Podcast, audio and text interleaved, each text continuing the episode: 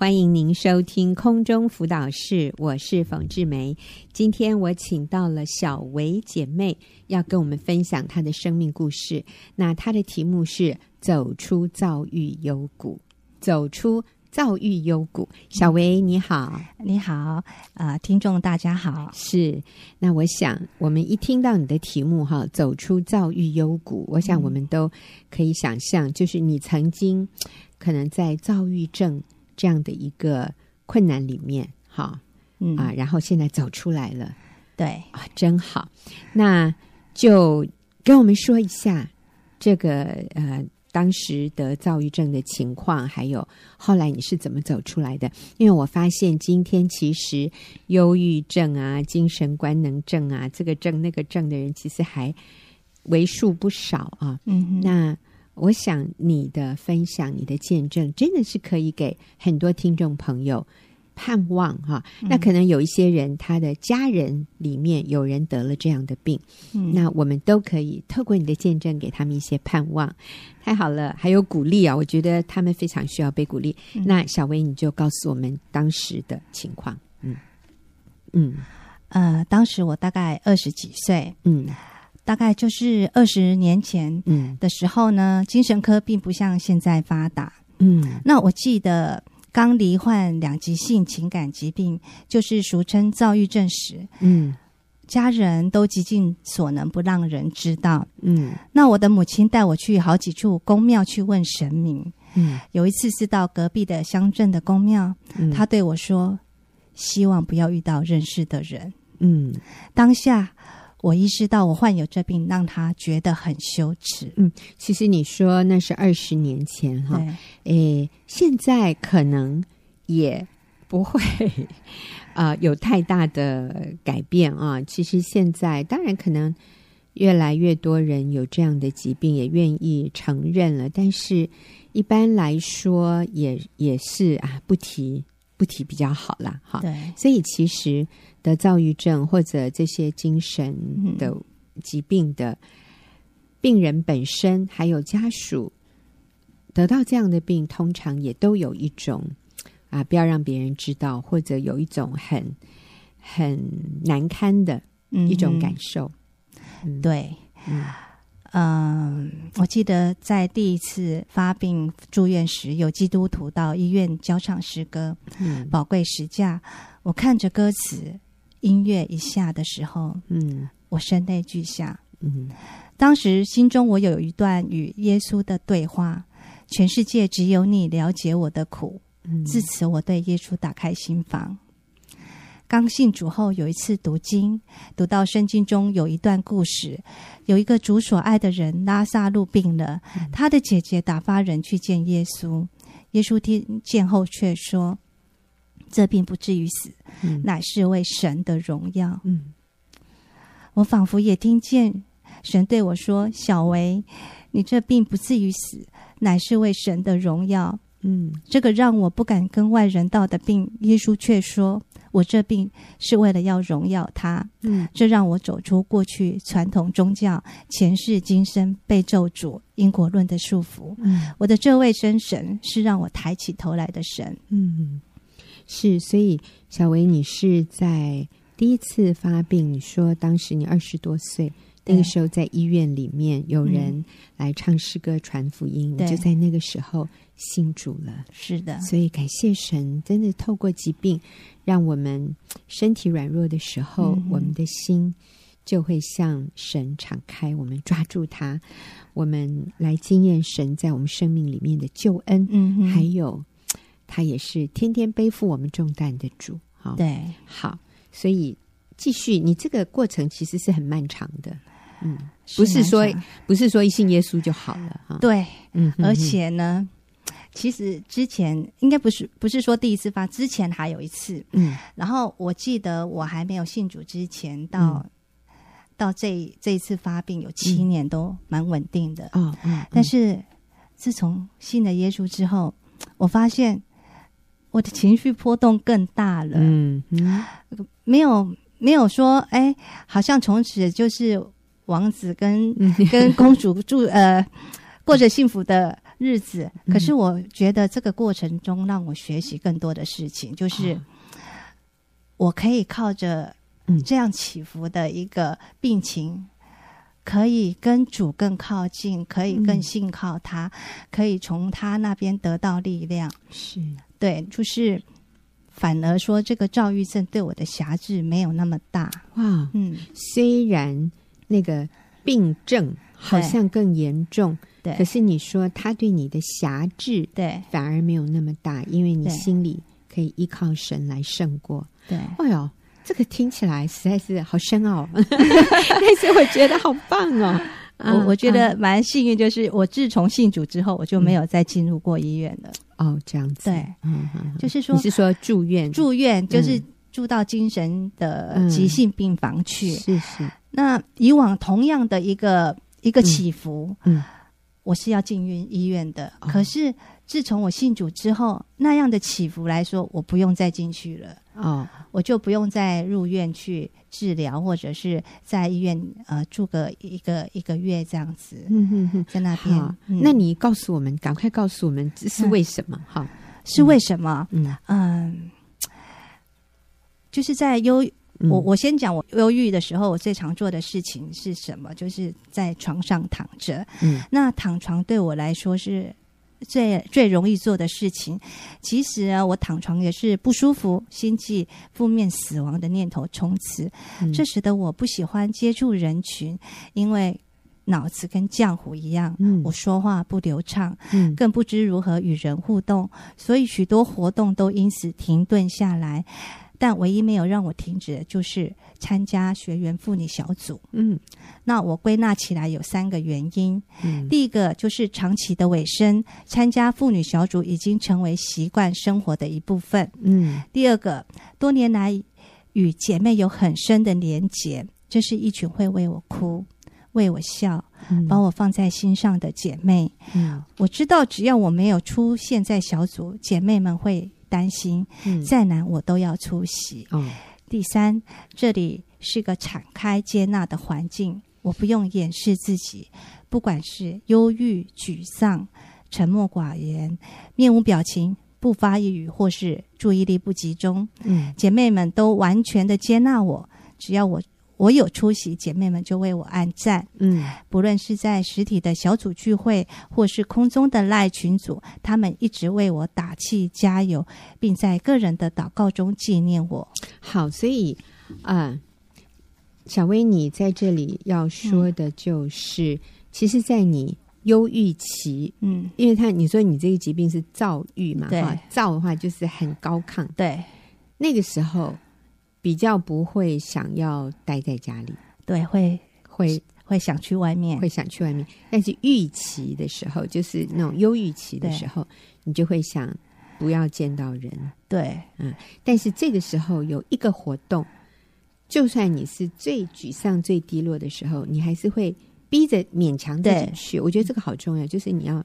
用意志力勉强自己去接触这一群人哈，那你在这里讲到的是妇女小组，嗯，因为在那里你觉得被接纳、被了解，对，而且已经变成习惯，所以这个习惯很好啊，就是每一个礼拜有这样的一个固定跟一群人连接，对，然后在这里呢，你是被鼓励、被了解、被接纳，而不是被论断，嗯，被。呃，看不起或者被勉强、被逼迫这样子，对，他们完全接纳我，嗯嗯，不论我的状况是怎样，是，所以这个对你当时的病情是很有帮助的，对，把我拖出去做事情，勉强我自己，是。不要一直躺在那里，什么事都不做，对，好，所以我们说，其实小薇，你那个时候有在服药，有。有，所以单单服药哈。只是治疗的一部分，对。那还有一部分很重要的，就是当事人还有旁边的人，对，要把你拖出去，要拖出去。嗯嗯，所以这个部分就帮助你。好，嗯。那我的小组长呢，常常刚刚好在我很沮丧的时候，会捎来问候：“小薇，你还好吗？”嗯，或是不时的来封有关忧郁症的文章，为我买有关忧郁症的书籍。他提供的内容常常引起我的共鸣，抚慰我的心，仿佛是黑暗中的亮光。嗯，当我觉得自己常常在赖，向姐妹求代祷。像是无病呻吟、只会哇哇叫的孩子，嗯、小组长劝我说，却对我说：“不会的，软弱时求代祷，就像吃饭一样，饿了还要吃，很正常。”嗯，所以有的时候我们自己都很难接纳我们自己，我们都觉得哦，我这样子实在是在拖累别人，造成别人的困扰。嗯、可是。你身边的人在这里是小组长，跟你说没有关系，没有关系，我们很愿意为你带导的。你这样做是对的，要让我们知道你的需要，是像吃饭一样，饿了就要吃。嗯，所以你的感觉就是很被了解，了解，而且因为每天都在求代祷，然后都是同样的事情，嗯、就会觉得说。唉，每次都是这样子，连你自己都觉得有一点厌烦了，是厌烦，就觉得，可是好像也需要他们的力量为我代祷这样子。嗯嗯嗯、然后有的时候又觉得我都没有进步，对就想算了，不要再请大家祷告了，实在是太挫折了 啊！但是我觉得啊，听众朋友。真的不要放弃，不要觉得我这样子麻烦别人太多。嗯、你真的这个时候是更需要被支持的时候啊！所以不要停止求救，嗯、不要停止求助。这个除了吃药之外啊，其实上帝也透过我们跟人的互动，还有我们与他建立关系，就是我们认识神，嗯、我们心里依靠神。啊、呃，与神连接，也与人连接的、嗯、这样一个很健康的人际关系里面，嗯、你怎么样慢慢走出来的？好，你继续说。你刚刚提到小组长，其实给你很大的帮助。嗯，好，呃，上帝更感动一位姐妹，每天写一封赖给我加油。嗯，每次见面，她都会跟我说：“你的气色很好。”哎。虽然我心里感觉很糟，每当我诉说着忧郁期的感受时，他总是耐心的听我说，并鼓励我说：“忧郁期终究会过去。”嗯哼。那还有一位姐妹，每次聚会都会跟我一起离开。嗯、在一次机会里，我才知道她舍近路陪我走远路，哦、只为了陪我多说一些话。嗯，我好感动。她不单单多走一里路，而是陪我多走好几里路的好姐妹。嗯，还有一位姐妹知道我对手工皂有兴趣，甚至想为我开班授课，希望这能提振我的生活动力。嗯，在皂期我会有幻觉，但是姐妹们不把我当成病人，完全接纳我那滔滔不绝、高涨的情绪，嗯、以及敏感易受伤的心。耐心的听我那不着边际的想法，这些都是我敏感在心的。嗯，当我渐渐恢复了，开始能对周遭事物有感觉时，我跟一位姐妹说：“还好，我还活着。”姐妹为我感动的落泪。嗯，我很感谢神差派这群又善又美的天使兼顾我，嗯、陪我度过生命的黑暗期。嗯，因着生病。让我学会感恩。我们家出去吃饭都要自备筷子，吃完饭后都要去洗筷子。嗯、洗筷子是多么容易的一件事，但对于在忧郁时期的我来说，却是一件很难、很不想做的事。嗯、有一天，我发现我洗筷子不再做难了。嗯、有种无法言喻的感恩之情油然而生。嗯、我边洗边心中充满了感恩。嗯，有一天我走在路上，我我的脚拐了一下，没有受伤哎，我嘴里说着感谢主，连我自己都很惊讶，嗯、自己都吓一跳。我会感恩呢，哇，对。所以你自己也察觉到自己的改变，对，嗯。不过我其实在这里要插一句哈，小薇刚刚提到。就是连洗筷子，对于一个忧郁症的人来说都是很困难的。这个是我们没有生病的人很难想象的哈啊！但是我们真的要更多的同理，有这样疾病的我们身边的家人或者是朋友，嗯、那个对他们来说都是很困难的事。求主给我们更多的同理心，哈、嗯，更多的同情心或者是爱心，嗯、去体谅他们的困难。好，嗯、好，来，小薇继续。好，在苦难中，我学会了感恩。嗯，我连呼吸一口新鲜的空气都觉得感恩。因为呼吸过忧郁时期死寂的空气，连晒个阳光都觉得好幸福。嗯、因为待过死荫的幽谷，是我的得胜是抱着靠主屡败屡战的决心。嗯，例如我想为家人煮个饭，削个水果，虽然每次菜水果都会放到烂掉，嗯，但我还是继续的买，因为总。会有得胜，好好为家人煮饭，切好水果，成功。早上想去公园跳舞，摆脱在床上躺着，即使在床上奋斗了两个钟头，想去跳，仍旧失败，没出去。我仍每天设定计时器，几分钟就叫我一次，因为总有一次我会得胜，出去跳舞成功。好，所以你刚刚说你的得胜是抱着靠主。屡败屡战的决心，就是会常常失败哦，但是就是不要放弃，对，明天再试试看，对，或者等一下再试试看。虽然水果跟菜都摆到烂，对，就是那天没有做，隔天还是没做，再隔天烂掉了，哦，还是没做，烂掉了，好，没关系，我再买，对，因为摆在冰箱里就代表我。要做的时候可以有有食材可以做，是这个真的是需要好大的决心哎、嗯、啊！这个让我更更能够同理啊，有这样困难的我身边的朋友。嗯、好，请你继续哎，嗯，圣经中说写着，靠着爱我们的主，在一切的事上已经得胜有余。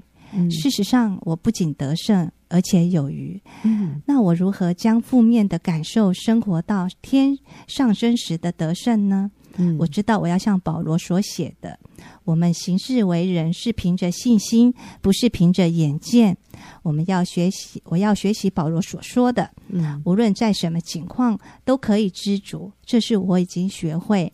谁是谁在我都得了秘诀，我靠那加给我力量的，凡事都能做，而且我要以神为乐。嗯，感谢主。有一天，我仿佛听见神对我说：“孩子，你已经很棒了。嗯”我心中好开心，好满足。嗯。说真的，我不知道下一个预期或是叫兆期是何时。只要我好好的过每一天，我只要稳定一天，我就感谢神、赞美神。是是，所以啊、呃，不用担心未来，我就是好好把握今天，我今天得胜，这个最重要。嗯，好，嗯，去年底神送我一个礼物，挑选我这个无有的。愚拙的和软弱的来服侍他。嗯，记得三四年前，我们小组被分成两个小组，那时小组长第一次挑战我出来当副组长。嗯，我请示为信主的先生，那时先生不同意，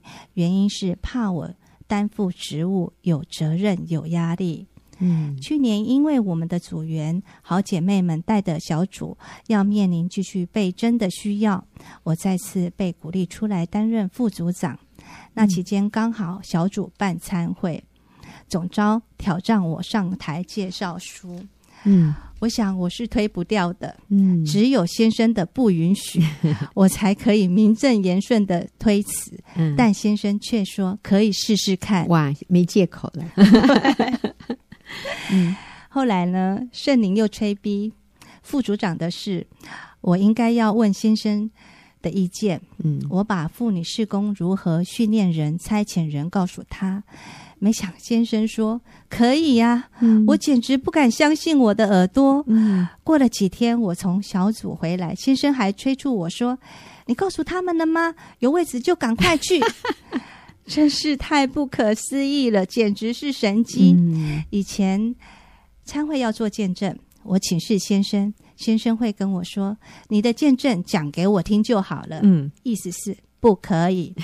现在参会挑战我做见证，我请示先生，先生却回答：“你自己决定，你觉得可以就可以。”他对我好信任，好放心。嗯，平常呢，我都会跟先生一起吃午餐。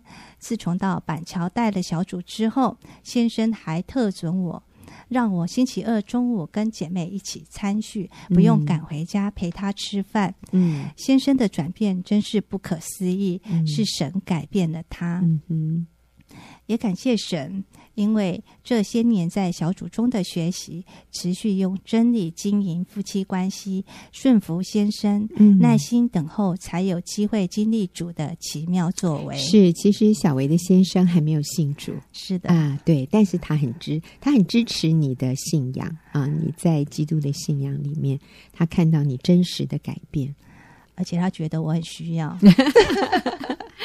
哎呦，感谢主，好。老实说，我自己都无法相信我可以出来当副组长。嗯，但是我之所以接下这个服饰，我想只因为我爱神，我愿意回应他的呼召，顺服他，服侍他，并参与大使命。嗯，同时，我也把在周五小组里接收的爱与关怀，经过我继续的流向周二小组需要的姐妹，嗯，因而生生不息。嗯，我感恩。神供应我足够的恩典。当我信心软弱时，上帝透过他的话语，透过小组长姐妹们来鼓励我，让我在位置上站立得稳。嗯、透过带小组，我与神的关系也更亲密了。当我的组员愿意按照真理而行时，那份心里的感动是比起以往我只是当个组员更深。我也更能体会施比受更有福。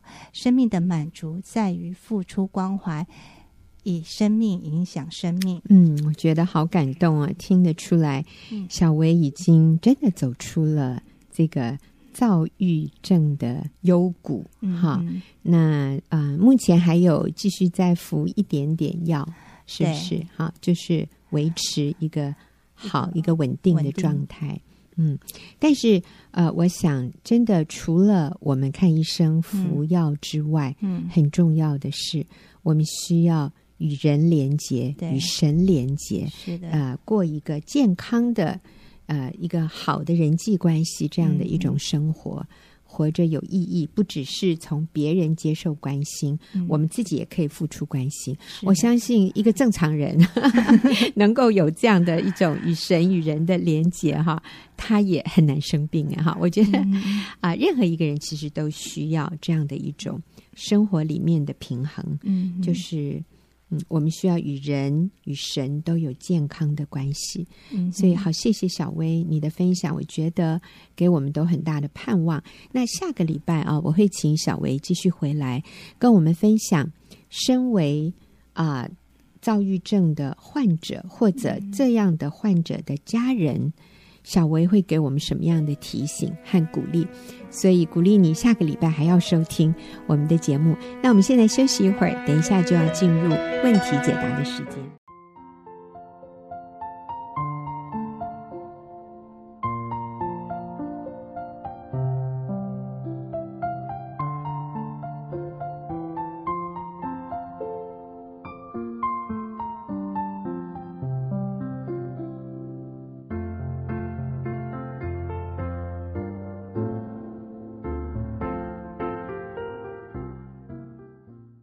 现在所收听的是空中辅导室，我是冯志梅。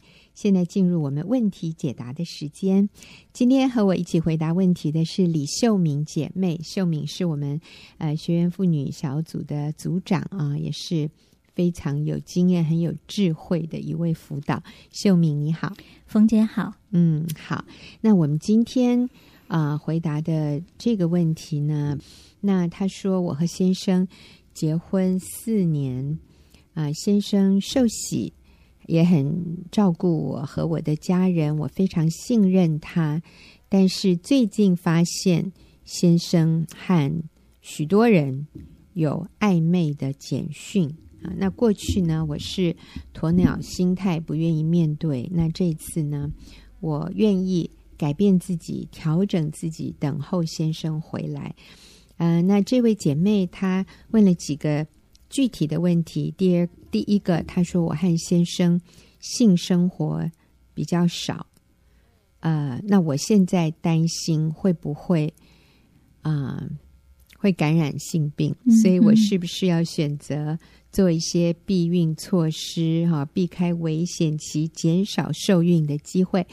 因为我认为，呃，怀孕有孩子会让我们的关系更复杂、更困难。嗯嗯、他问的第二个问题是我是否应该跟我的父母亲说现在的状况？嗯、那其实对方的。家人都已经知道了，嗯，啊，那第三，他说我是否应该参加一个妇女小组，能够被支持？所以秀敏，呃，我们看到的是这位姐妹啊、呃，其实结婚不久，那现在感觉先生是有外遇了，嗯，呃，他愿意改变自己，调整自己，我觉得这个很棒哈。是，那他问的第一个问题是性生活这一方面的，是，是不是应该避孕？因为他害怕得性病，呃，然后要做一些防范措施哈。那第二个，是不是应该跟自己的父母和家人讲这件事？嗯、第三，他是不是应该参加一个妇女小组？好，嗯、你的回应是什么？哦，是，嗯、呃，我想，嗯、呃，这个性生活很少哈，嗯、呃，我想当然可以做一些防范措施啦，但是我想这个。不是一个重点，在这个时候，嗯、呃，我想，嗯，我我觉得这个姐妹很棒，她愿意在很多方面改变自己，嗯、调试自己。嗯、就当他们婚姻出问题的时候，嗯，那真的可能以前过去他们的，他他这里讲是说，他们的性生活关系不多很少，嗯、那我想这个时候可能更需要。嗯，来。多多一点，增加一点，是。对我我是在想说，其实我我很想嗯、呃、澄清一下，就是我们认为性生活只是一个嗯、呃，好像只是一个动作这样子，就是一个肉体上的一个一个，其实我觉得不是哎，真的，我觉得需要鼓励。呃，姐妹们，鼓励夫妻们，就是看重这个部分。不管你先生现在状况是怎么样，就你们的婚姻状况现在是怎么样，我想鼓励，就是看重这件事情的真正背后的价值跟意义。嗯，就是那个亲密性关系的价值跟意义。我想。真的不是只有一个一个 行为上生理的行为，对对对对，一个行为上，我觉得里面含有很多上帝设计的一个奥秘，跟让我们不断去体会的一件事情，去经验的一件事情。我觉得真的就是那个身心灵完全的合一，完全的委身。你从你从呃夫妻之间的这样的一个亲密性行为里面，你可以经验到上帝对婚姻的嗯计划，嗯，跟那个美好里面的那个美好的意义，就是你会去不断的经验那个甜美跟美好，还有就是，嗯，我我觉得真的是，当然我们还有其他方面，不是说只有这件事情，但是我觉得这件事情里面。更能够更深的可以去经验那个彼此的接纳跟爱，还有完全的合一跟委身。特别是，嗯，除了身体之外，我觉得特别是心思意念，特别是你的，呃，这整个人的情感的，对，就是那个完全的尾声。我觉得这个是，好像就说真的，就是一个亲密性关系里面最核心的一个部分，这样子。我在呃我们的婚姻课程里面，我常常提醒姐妹们哈，通常弟兄听不到我讲这堂课，嗯、就是亲密性关系，因为我们是男女分开来讲的。但是我呃帮助姐妹们看到那个亲密性关系是 exclusive，、嗯、就是完全排他性的，嗯，就是只有你们两个人在上帝的设计里面是可以做这件事。是上帝的设计，他的 design，他的。那个蓝图里面，是我们不能跟除了配偶之外任何其他人做这件事，甚至连想都不行。耶稣说：“凡看了妇女就动淫念的，我告诉你，他已经与他犯奸淫了。”所以，上帝的标准是这么高，他的标准是圣洁，就是除了跟配偶之外，我们跟任何其他人，甚至有这样的想法和意念，都是罪，是都是。污秽，都是奸淫。但是在婚姻里面，我们跟我们的配偶做这件事，却能够示范出神与人最亲密的那个，我们对上帝忠诚，我们只能敬拜他，我们只能有他这一个神，这种完全排他性的这样的关系，我们能够示范出来，我们也更能够体会神在我们生命中那个最重要的位置，嗯、就是透过夫妻关系，呃，我们对配偶的忠诚。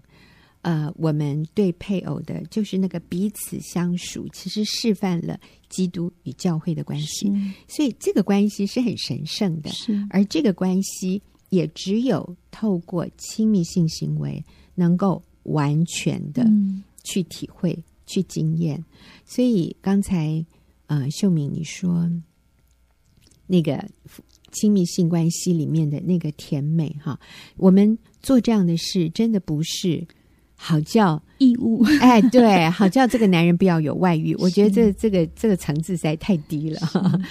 那个是更积极正面的，我们可以经验到上帝要一对夫妻所经验到那种最亲密、美好、合一、甜蜜、尾声。还有我要说那个，意思它是一个完全排他性的 一个关系，意思就是我只属于你，你只属于我，除此之外。我们不属于任何其他人，嗯、那是透过亲密性关系来完全的表达出来。所以，我们的先生可以跟别人聊天谈话，可以跟他们一起吃饭，但他不可以跟别人有这个亲密性关系。嗯、我们也可以享受我们同性朋友所有啊，我们在一起游玩，我们在一起交心。我们在一起做好朋友，很马马吉哈，嗯、但是就是不能有亲密性关系，嗯、这个是上帝不许可的。所以我要说的是，只有配偶能够跟我们有一个最高层次的合一，是，是我们跟其他任何好朋友，甚至家人、亲人都不能有的那个层次。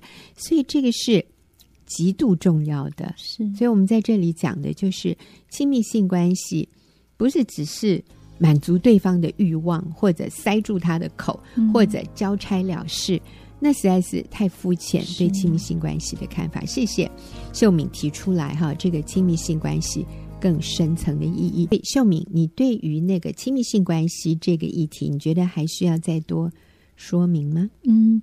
嗯，是我想说，所以刚刚我们提到，就是那个亲密性关系里面的核心价值哈。嗯，所以如果我们就是能够明白这里面的上帝设计的精髓的话，那我想特别在这个时候，你更需要让先生经验，透过正常的夫妻关系去经验那个。亲密性关系里面的真实的意义，嗯，比他在外面呃有这些暧昧一些啊、呃、不不合就是不合真理的这些行为，嗯、这些淫乱的行为，它里面是充满了罪，充满了。我想他的良心一定是非常的不，就是被控告的。嗯嗯。嗯那与其这样子，你你让他一直在外面有这些，那你更需要在这个时候。更让他去经验那个深入的，嗯，那个夫妻之间亲密性关系的那个更深的那个意义。我觉得，当他越来越经验这个部分的时候，不是只有行为上的、生理上的。我我在想，那个外面这些的东西，可能对他来讲比较容易去面对，比较容易去切断，这样子。也许对对对，因为里面真实，他那个满足是。对他，他里面真实的满足，应该是从呃自己的配偶身上所、嗯、所得的这样子。嗯嗯嗯、所以，其实亲密性关系只是夫妻关系里面的一个我们说重要的部分。嗯、那还有，当然，我们做妻子的，是不是仰慕他？是不是欣赏他、敬重他？哈、嗯，呃，像我们有一个姐妹说，她。呃，先生下班回来的时候，就会看到他站在家门口，嗯，呃，隔着一层玻璃哈，啊、呃，然后在那边等他先生，因为他们的大门是一个玻璃门，嗯、呃，他就会他说，我就傻傻的站在那里对他微笑啊，嗯、迎接他回来。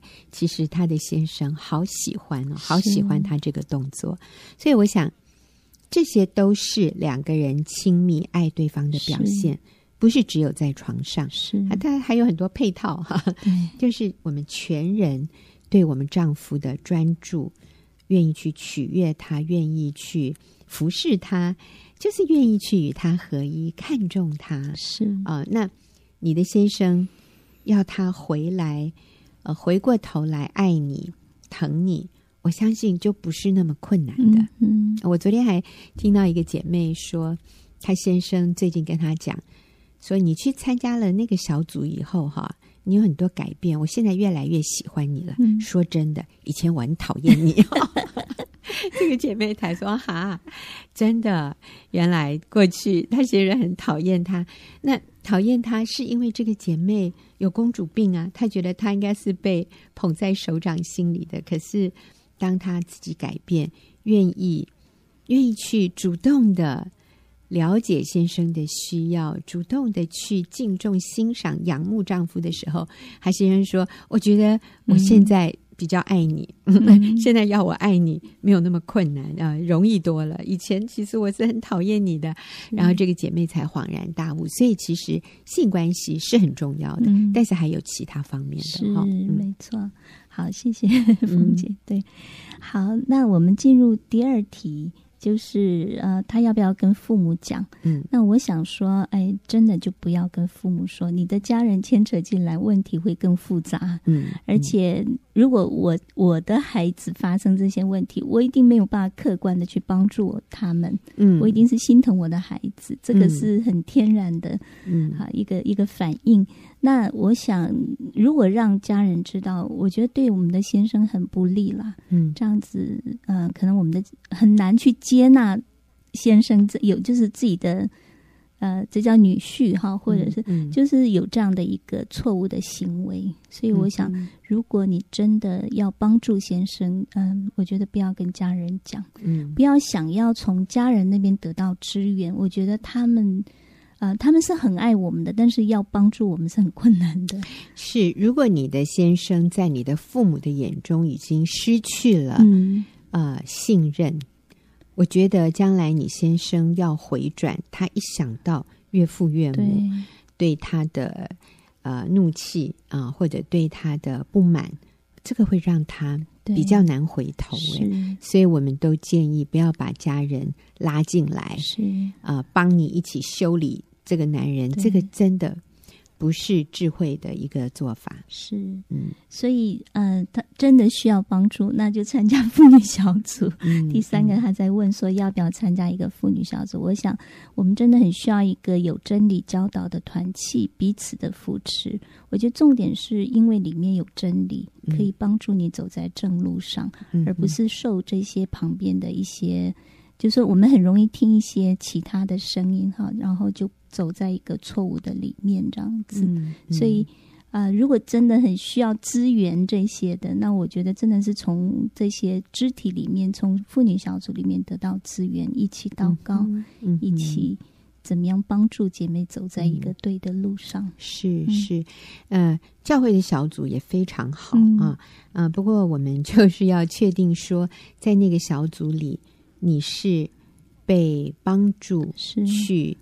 改变自己的，是而不是被鼓励要离婚，嗯、或者是跟对方对立，以眼还眼，以牙还牙，或者是要求对方改变的。嗯、我想，呃，我们需要去选择我们身边的朋友是给我们什么样的声音，嗯，是要帮助我们面对自己的问题，是改变自己。而不是要求对方改变，是。因为改变对方我无能为力，是。不是说对方不需要改变，而是说我我是没有办法要求他改变的，我只能要求我自己改变。嗯，那当我改变的时候，我能够带动这个关系。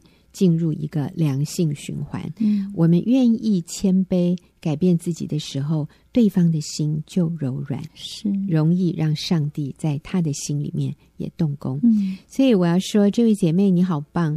你虽然结婚几年，短短几年，我想可能你也很年轻。嗯啊，呃，你现在发现了危机啊，绝对不要放弃这个婚姻。就你很棒，你说你愿意改变，嗯，那我们就谦卑的，甚至可以跟对方道歉，说：“老公，对不起，我过去都没有做到真正从心里敬重你、欣赏你、仰慕你，或者是顺服你。那请你再给我一次机会，我愿意改变自己，嗯，做我该做的事。我相信你先生愿意回转，做一个好丈夫。”忠诚的丈夫，这样的一个他的心里的这样的一个决心，就会越来越容易。是的。好，我们今天非常谢谢秀敏的回答，也谢谢听众朋友的收听。我们下个礼拜再会。